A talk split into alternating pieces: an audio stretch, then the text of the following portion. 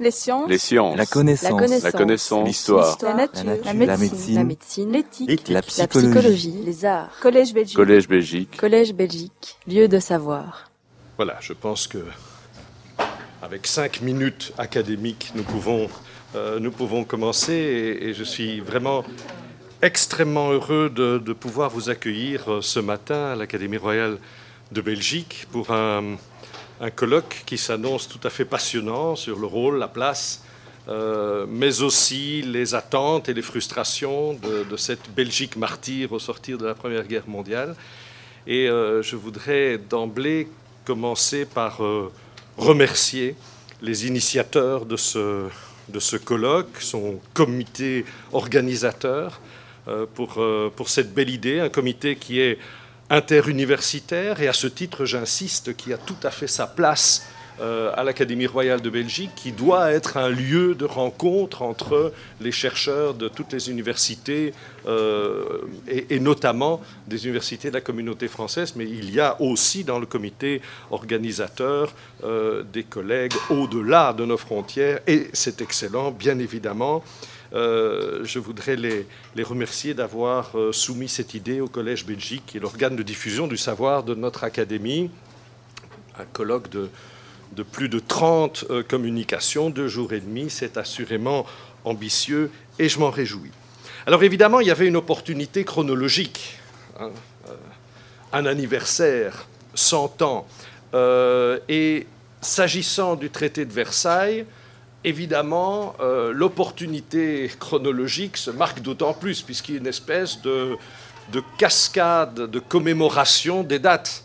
Euh, puisque bien évidemment ce traité de Versailles est commémoratif euh, au moins géographiquement et chronologiquement. Géographiquement parce que c'est Versailles, vous avez quand même, je pense, au moins une douzaine de traités de Versailles dans l'histoire. Euh, bon, celui-là est évidemment extrêmement important, mais euh, on n'a pas oublié évidemment que c'est dans cette galerie de- des glaces que euh, le Kaiser s'est proclamé, d'ailleurs à une date qui n'était pas non plus tout à fait innocente en, en- en 1871 parce qu'elle renvoyait à ce 18 janvier euh, 1701, qui est la date de proclamation du premier roi de Prusse.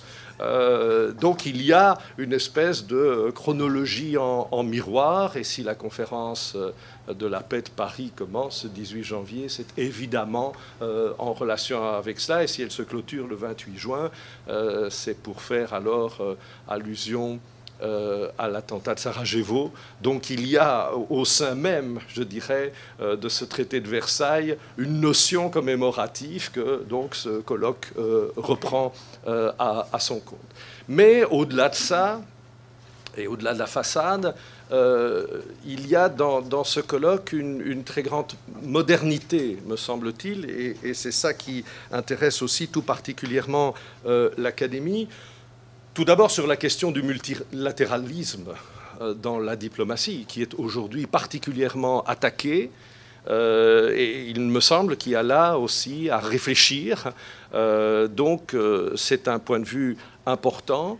Un autre point de vue que vous allez aborder, si j'ai bien lu les résumés qui sont joints au dossier, c'est évidemment la question du rôle des opinions publiques qui est aujourd'hui aussi un point extrêmement important et qui, joue euh, beaucoup euh, à, ce moment-là.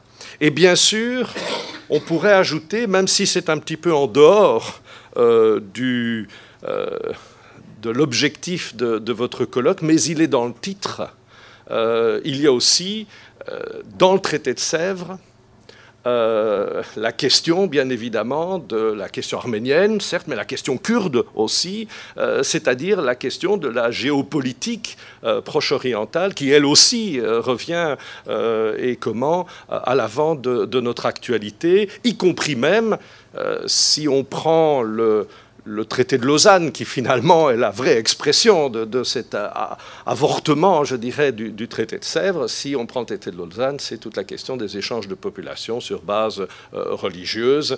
Euh, n'oublions quand même pas qu'en 23, la Grèce, euh, et notamment Athènes, voit sa population doubler en, en, quelques mois, et c'est le signe pour le développement, y compris urbanistique d'Athènes, d'une profonde euh, modification avec les cités-jardins et euh, une, séparation d'ailleurs entre le nord et le sud de la, ville d'Athènes.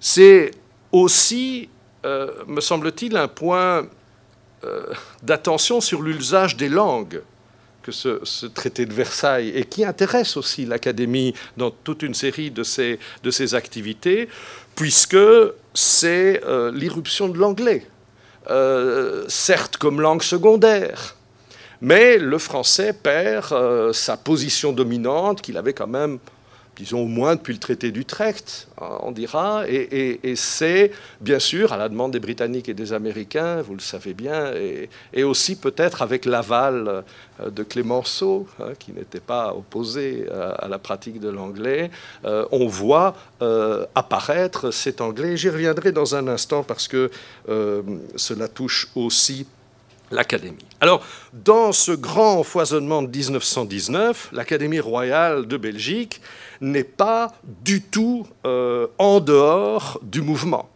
puisqu'elle euh, participe, dans son domaine propre évidemment, à tout ce mouvement euh, scientifique de, de pacification, on pourrait mettre des guillemets, par la science, et euh, l'Académie royale de Belgique est l'un des membres fondateurs de l'Union académique internationale, qui est créée en 1919, dont on fait donc aussi euh, le centenaire cette année, ça aura lieu à Paris, euh, sous la coupole, mais dont la Belgique va accueillir le siège euh, et, elle l'accueille toujours, l'Académie royale est toujours le siège de l'Union académique euh, internationale, en, souvenir de ce, membre, de cette fondation de 1919, à un moment où l'Académie euh, et l'Union académique internationale, sous l'influence française, il faut bien le dire, fait quand même partie du clan des revanchards puisque l'Allemagne euh, ne fait pas partie euh, de cette union, c'est une semi-union, euh, et donc la Belgique, là, évidemment, dans, dans, ce clan qui écarte, au moins momentanément, l'Allemagne de ses travaux. Une union académique internationale qui a le français pour langue euh, d'usage. Là aussi, on est à une charnière, ça ne va pas euh, nécessairement durer très vite. L'anglais va apparaître comme langue euh, secondaire. Mais je voudrais insister sur l'angle d'approche des organisateurs du colloque qui ont essayé de mettre en avant à la fois la richesse des acteurs individuels et des organes de pouvoir. Ceci me semble euh, particulièrement euh, intéressant et je voudrais dans, cet accueil euh, consacrer quelques minutes à un acteur individuel de ce, mouvement, un acteur individuel que vous connaissez bien évidemment, et qui a un lien avec un projet que nourrit euh, aujourd'hui, nous sommes en train euh, d'y réfléchir, euh, que nourrit l'Académie royale de Belgique. Il s'agit d'Henri Lafontaine. Henri Lafontaine, que je ne dois évidemment pas vous, vous présenter, avocat célèbre, député socialiste, et évidemment prix Nobel de la paix juste avant cette guerre en, en 1913. Et euh, Henri Lafontaine, euh, qui a, au moment où la guerre éclate, une, autorité quand même euh, réelle, ne fût-ce que par son prix Nobel, quitte très vite la Belgique dès août 1914 pour l'Angleterre. Et puis, en avril 1915, émigre aux États-Unis. Et ce parcours me semble assez euh, intéressant parce que Henri Lafontaine repère immédiatement que euh, l'intérêt euh, de la cause doit être plaidé aux États-Unis. Et il est très intéressant qu'il va s'occuper principalement de l'opinion publique. Il va parcourir tous les États-Unis pour essayer de, convaincre de, sa thèse, hein, de, cette thèse qui veut substituer euh, à la lutte armée un, droit international, vous le savez bien, et euh, il va, euh, pour ce faire, il, a décidé d'écrire un, livre qu'il va intituler Magnissima Carta.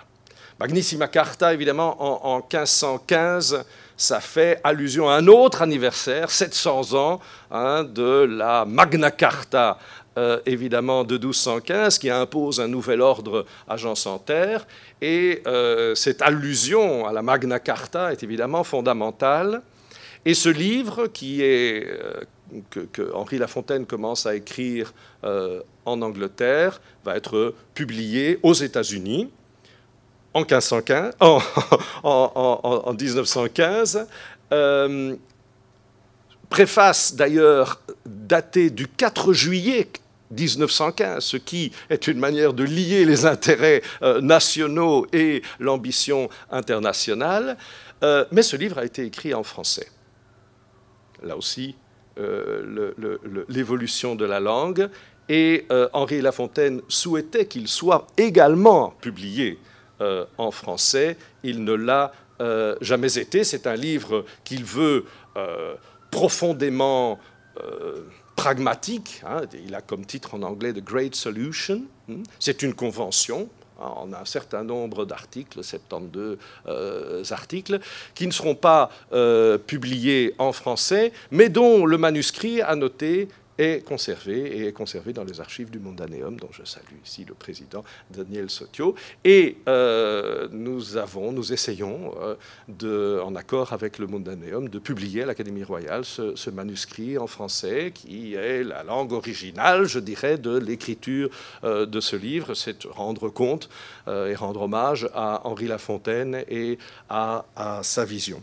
Comme vous le savez, Henri Lafontaine a pris part à cette conférence de la paix de Paris euh, comme conseiller technique de la délégation euh, belge et il n'a pas toujours réussi à euh, cacher sa déception par rapport au, à la conférence de la paix, notamment par rapport au pacte de la Société des Nations, hein, qui, est, qui, est, qui, est, signé aux alentours d'avril. Il va rester jusqu'à Pâques euh, concerné par ces, euh, par ces négociations. Et il écrit dans une lettre datée du 9 juin 1919 à euh, John Bates Clark, qui est un, économiste de la tendance néoclassique, qui a, quoique américain, passé quelques années en Allemagne et qui est proche euh, évidemment de la, de la tendance socialiste euh, d'Henri Lafontaine. Il écrit ceci.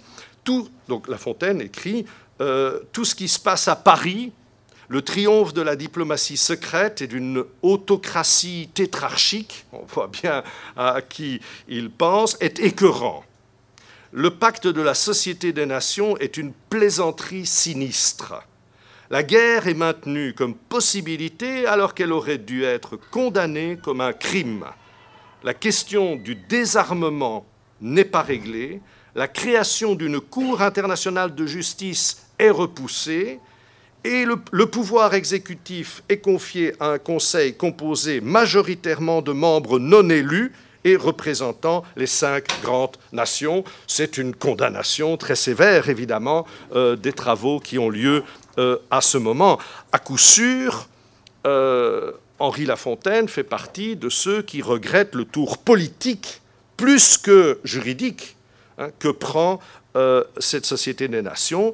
Et il dira un peu plus tard, en s'adressant aux membres de l'Union internationale des sociétés de la paix, c'était d'ailleurs aussi euh, une des raisons de son, départ euh, euh, aux États-Unis, puisque la, dotation Carnegie ne, soutenait plus les, mouvements de la paix. Enfin, bon, je vais faire court. Mais il dit ceci un peu plus tard, je crois en 1920, la paix n'est pas faite et les peuples sentent instinctivement que ceux qui ont assumé la tâche périlleuse de mener le monde vers des destinées meilleures n'ont réalisé qu'une œuvre précaire. Un mécontentement latent et vague règne et les masses appauvries et affaiblies ne savent vers quel horizon diriger leurs pas. Alors bien sûr, euh, Henri Lafontaine, en sa qualité de délégué de la Belgique aux premières assemblées de la Société des Nations 1920 et 1921 va soutenir cette nouvelle institution, hein, et notamment à travers l'Union internationale des associations pour la Société euh, des Nations, qui, a qui aura d'ailleurs son siège à Bruxelles, euh, là aussi. Mais assurément, le traité de Versailles ne crée pas uniquement des frustrations au sein des grandes et des petites puissances, hein. elle crée aussi euh, qui, veulent évidemment, et notamment de la Belgique, qui veulent des justes réparations dont vous parlerez, euh, bien sûr, mais elle crée aussi un certain nombre de euh, frustrations chez des, des, personnalités plus ambitieuses quant au rôle juridique que pourraient jouer les nouvelles institutions au plan du droit international. Euh, je, souhaitais mettre cet éclairage euh, de l'Académie royale de Belgique euh, en, évidence parce que nous sommes donc ici à la fois concernés par 1919 hein, et nous nous sentons une obligation de maintenir aussi une activité scientifique dont votre colloque fait partie. Je vous en remercie très très sincèrement et parce que je pense qu'il est important de, mettre en évidence, et c'est le travail de l'historien, les faux pas, les erreurs, les frilosités, euh, aussi dans euh, l'évolution de l'histoire, et surtout, et peut-être même, oui, essentiellement, de mettre en évidence euh, les freins de toute société, qui sont parfois plus importants que les moteurs de l'action sur le développement de l'histoire. Je vous remercie et je vous souhaite d'excellents travaux dans les jours qui viennent. Les sciences. La connaissance. La connaissance. L'histoire. La, nature. La, médecine. La médecine. L'éthique. La, psychologie. Les arts. Collège Belgique. Collège Belgique. Collège Belgique. Lieu de savoir.